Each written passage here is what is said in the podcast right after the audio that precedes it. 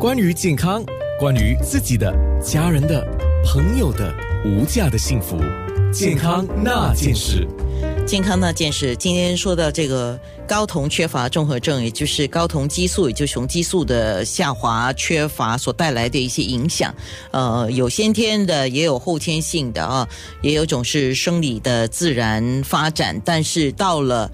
变成是一个缺乏综合症 （TD） 的问题啊，是不是这样讲呢？是到了这个 TD 的问题的时候，就需要治疗了。到了 TD 的问题，就有这些一系列的。呃呃，生理的变化啊，我们就鼓励治疗。OK，好。当如果一个需要用这个睾丸激素治疗的人哈，当然刚才有讲，呃，不是每个人都需要，或者每个人都适合。OK，那已经评断他是适合，他也需要的，他去进行治疗。那么当他停止治疗的时候。比如说，他兼伴有这个刚才我们提到的糖尿病问题，他停止治疗的时候，他的糖尿病的状况跟他的代谢综合征的状况会产生怎么样的变化呢？通常一开始治疗过后，我们都不鼓励呃去停止它，或者是断断续续的呃高酮补充治疗。呃，其中呢会发现，哎，那个已经受控制的糖尿病或者是啊代谢综合症会。出现了呃逆转，又又又恶化了，呃，因为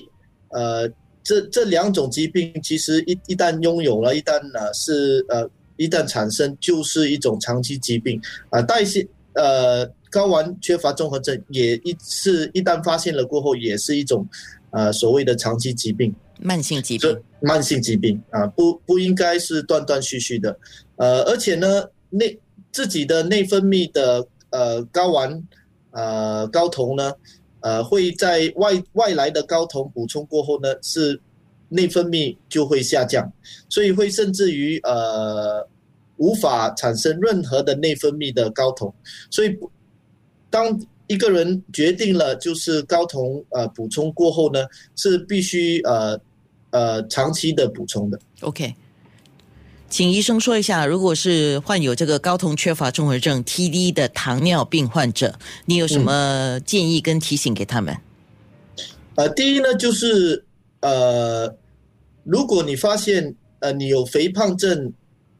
加糖尿病，而且你的糖尿病呢控制是非常的困难，我都呃不妨询问你的医生说。呃，是否呃可以检测一下我是否有他呃睾酮缺乏症，是其中一个导因。OK，所以呃双管齐下，呃像刚刚我们提的，可能呃有些人会排斥，有些人就觉得我可以接受啊，呃但是都了解你需要什么，然后进行应该有的治疗。健康那件事。